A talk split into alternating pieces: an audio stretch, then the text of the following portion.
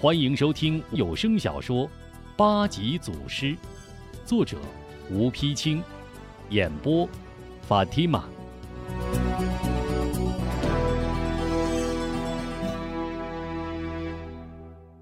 第二十一回，欲暗算夜莺再出手，清真殿英雄除恶贼。吴中一行自从战胜气吞山河孙广，力降大力憨神龙彪，昼行夜宿，数日平安无事。眼看快到南平，过了南平再往前走就是晋江了。康大力、韩晶的伤也都完全好了，众人心中高兴，想想亲友师徒各路高手就要欢聚，脚下不知平添了多少力气。这日，由于贪赶了几里路程，不想错过了投宿店铺，直到掌灯时分，才寻到一户路边农家。农家老汉从门缝一瞧，见这些人个个手拿刀枪棍棒，并非寻常行人，哪里还敢开门？吓得直在院里央求：“各位爷，我我家是种地的，家里一无所有，行行好，放过我们吧。”韩晶见农家把他们当成了打家劫舍的贼匪，连忙挤上前去，柔声道：“大伯。”我们是路上错过了宿处，不是坏人，还请您老行个方便，让我们在此歇歇脚，明天一早就走。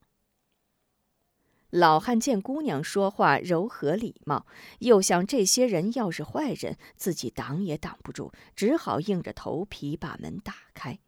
老汉见众人进来和和气气，还给了一些碎银子，立刻高兴起来，急忙张罗烧水铺炕，把马喂上。农家房屋不多，但有个不小的院落。韩晶、蓝三妹与农家女眷住在一起，吴中等五人挤在一铺炕上。虽说不够舒适，倒也僻静安全。一路人困马乏，众人就着开水吃些干粮后，倒头便睡。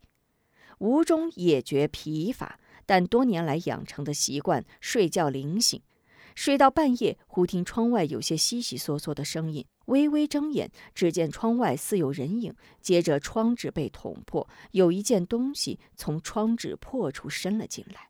正待冲出房门看个究竟，忽听“哎呀”一声，好像有一东西哐当落地。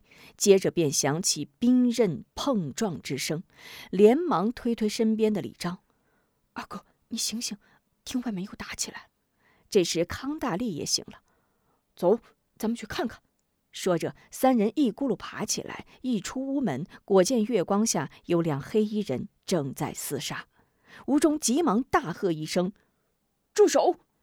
两个黑衣人也不搭话，一闪身，各奔东西而没。吴忠心中好生奇怪，扫一眼李章、康大力，疾步来到窗下，果见窗下扔着一件糊状的东西和一根半尺来长的竹管，旁边还有一只飞镖。这时，所有男丁都已起来。李四毛低头一看，大吃一惊：“啊，好险，好险呐！”吴忠忙问：“李前辈，这到底是什么物件？”李四毛抹一把头上的汗：“这叫鸡鸣五谷断魂香。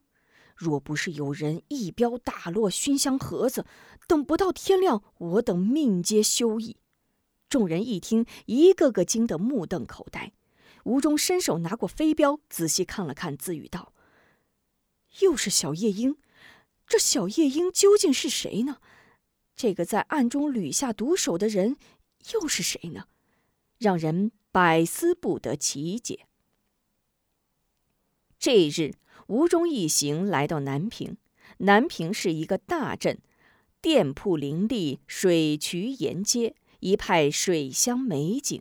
正值中午，饥肠辘辘，忽见前方有一饭庄，墨绿色精致大漆牌匾高高悬挂，上刻“沧州顿顿香老店”七个描金大字，大字两侧刻有团花经文，十分显眼。不用问，就是清真馆子。西胜首先看到，忙拉着吴中看：“中爷，你看清真馆子，还是咱沧州人开的。吴中喜道：“不错，大家一路辛苦，一会儿你们就甩开腮帮子吃吧。”西盛拍拍肚子笑道：“放心，我保证连明天早晨的也装进肚子里带上。”韩晶悄悄拉一拉吴中后襟，小声道：“哥，咱的银子可不多了。”吴中一愣，随之点了点头，小声道：“好几天没遇着清真饭店，连干馒头也啃光了。今儿就让大家吃顿饱饭，钱的事咱们再想办法。”说话间，吴中等人已到馆子门前，众人七手八脚卸下马上的行李，店小二急忙迎了出来。一见吴中头戴礼拜帽，知是回回，显得格外亲切。哟，多斯蒂。真主赐你平安，辛苦辛苦。吴中忙答：“托靠主，真主也赐你平安。”说着话，正要随小二进殿，忽听远处一阵马蹄声响，驻足一看，只见一匹枣红骏马飞驰而来，马上之人头蒙黑纱，身披大红披风，跨马迎风，异常威武，瞬间犹如一团烈火，唰的从吴中面前掠过。吴中忽见马过之处落下一物，待喊骑马之人早已无踪影。拾起一看，竟是一包银子，还有一封书信。打开书信一看，不由倒吸一口冷气。啊，小夜莺！康大力、李章、李四毛、蓝三妹等人一听，俱都凑了过来。一见书信上又是画着一只小夜莺，下书四个字。小心毒手，举吃一惊。吴中百思不得其解，随手将银子交给韩晶，凝神迈步进入殿中。殿内墙似白雪，窗明几净，清真标志独爱中挂，四壁丹青显得格外古朴典雅。众人进殿落座，小二连忙上茶。吴中环顾四周，忽见明亮的桌椅多有摔砸之痕，又见正在饭时却无其他客人，心中疑惑。小二哥，贵殿如此气派，为何不见其他食客？小二正在斟茶，闻听吴中一问，稍一犹豫，叹口气道：“唉，多字体不知。”本店本是南平独一无二的清真老字号，乃沧州回回所创，现已经营四世，百年老店，纯正洁净。过去每日客人如流，十分兴隆。再加上老掌柜一身武功，地方泼皮无人敢来生事。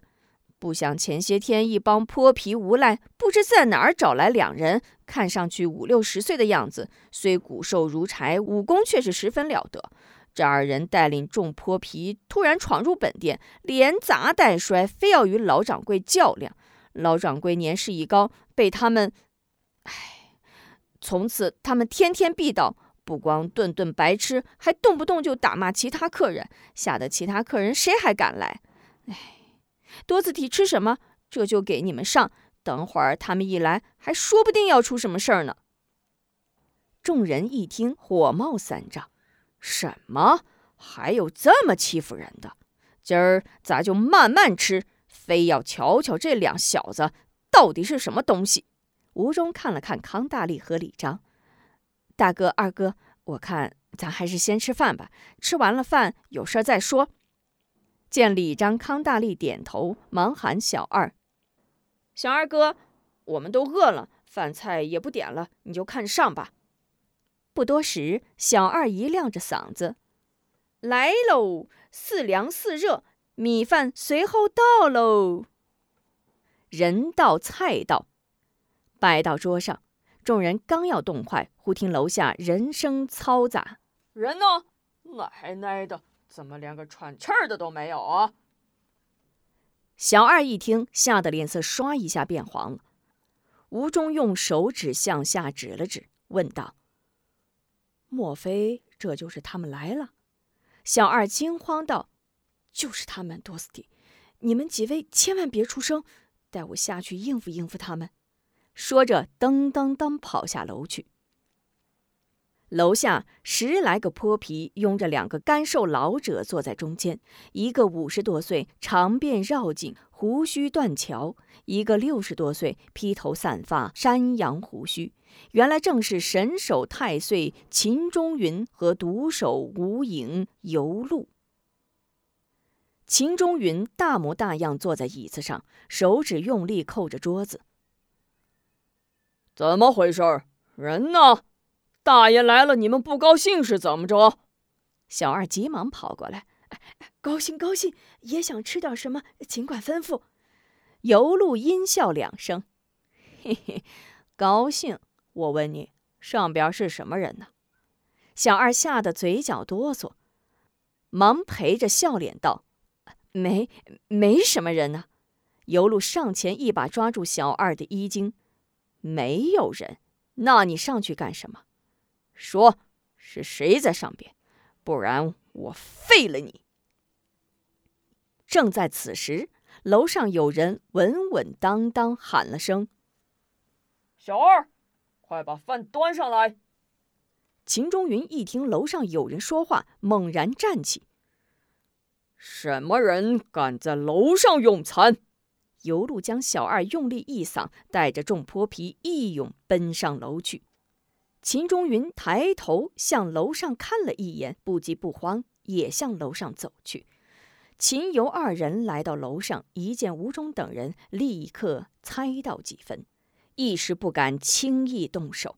秦中云甩着宽衣大袖，尤路及众泼皮在后紧跟，围着吴忠等人转了两圈，得意的往椅子上一坐。小二，快拿酒菜上来。尤路一挥手，众泼皮全都坐下。小二急忙将提前备好的酒菜端上来，酒碗斟满。呃，各位爷慢用，慢用。再要什么，请爷们吩咐。秦中云并不搭话，一摆手叫小二退下，端起酒来。弟兄们，今儿爷我高兴，来，先干了这碗。对，今儿秦爷高兴，咱也高兴。来干！众泼皮立刻嘻嘻哈哈，举杯把盏，闹哄起来。秦中云一大碗酒喝下，解开大襟。嗯，好酒。小二，还不快把窗子敞开，想把爷们热死吗？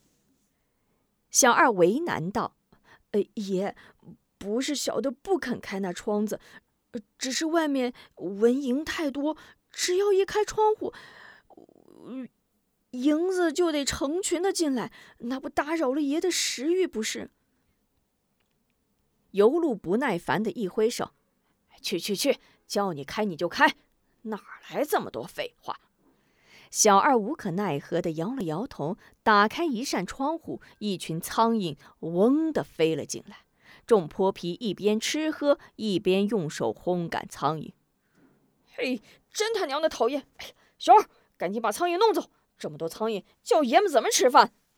小二为难道：“爷，刚才小的有言在先，这苍蝇放进来好说，可赶就不好赶了。”秦中云摆了摆手：“好了好了，谅你也没这本事。”去多拿几双筷子来。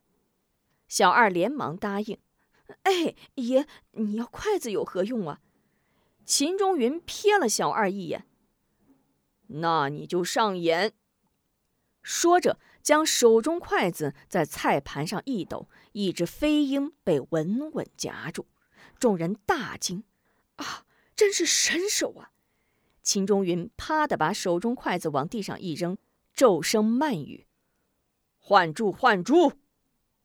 小二一时懵懂，不知何谓换住，忙问：“爷，换换换什么住呀？”尤路朝着小二一瞪眼：“换筷子去，快去！”小二猛然明白，急忙答应了一声，是了，就向楼下跑去。众泼皮争着把自己的筷子递给秦中云：“秦爷真厉害，秦爷用我的。”秦中云用筷子连夹数只飞蝇，一声接一声得意地唤着：“换住，唤住！扔在地下的筷子堆成了堆，众泼皮高兴的呜嗷喊叫：“筷子呢？快拿筷子来！”小二一趟接一趟下楼去拿筷子，直到将店里的筷子全都抱来。吴中一行见这边闹得热闹，偷眼一看，皆吃一惊。李章拉一拉康大力衣袖：“此人手法太快了，哎，只可惜啊，用在了歪道上。”康大力也点头称赞：“一点不错，如此快的手法，我还是今生头一回见。二弟三弟，看来啊，他这是有意演给咱们的，只可惜呀。”我等没练过这等功夫，他这是明着压咱们一头啊！我等如不回他，岂不……哎！吴中略一思量，站起身来：“大哥、二哥，这满屋的苍蝇，咱不能让人家一人捉呀，待小弟也来搭把手。”秦中云等一听对方也有人出来捉苍蝇，俱吃一惊，不约而同的把目光投向吴中。吴中不慌不忙，拿起身边的红缨大枪，呵呵一笑：“没了筷子，只好大材小用了。”啊，用大枪！众人不由瞪大眼睛。只见吴中手握大枪，轻轻一抖，一只苍蝇早已穿在枪尖上，噗，一口气吹死，死蝇落地。好枪法！众人不由鼓起掌来。秦中云见众泼皮也在鼓掌，白了他们一眼。几个泼皮赶紧将手缩回。吴中大枪在空中一阵乱舞，飞蝇纷纷落地。随之轻轻一步窗前，枪尖对着窗户，刷刷刷一阵玉鸟啄虫。转眼间，窗上苍蝇一扫而光，而薄薄窗纸竟然纹丝未动。高啊，神呐！一时间，掌声叫好声就像炸了营一样，连众泼皮都忘了自己是谁，气得秦中云面红耳赤，叭一掌拍在桌上。众泼皮一愣，赶紧停住掌声。只见秦中云冲着吴中桌上哈哈一笑，道：“诸位不要高兴得太早，是否先看看自己身上少了什么东西？”众人闻听此言，急忙查看自己身上。只见康大力的镖囊、李章的佩玉、韩晶的剑穗儿、蓝三妹的银簪、李四毛的药囊，俱都不翼而飞，个个惊诧称奇。哎，这是怎么回事？哎，真是怪事！刚才还在这儿呢。秦中云哈哈大笑：“哈哈哈哈！别怕，你们的东西一件少不了。”我神手太岁秦中云不过是和诸位开个玩笑，这就还给你。哈哈哈！说着，伸手在腰中一摸，猛然一惊，急忙站起，用劲抖一抖宽衣大袖，那些东西竟然踪影皆无，顿时头上冒汗，慌了手脚。这、这、这是怎么回事？尤路见状也觉蹊跷，急令众泼皮在身上桌下到处寻找。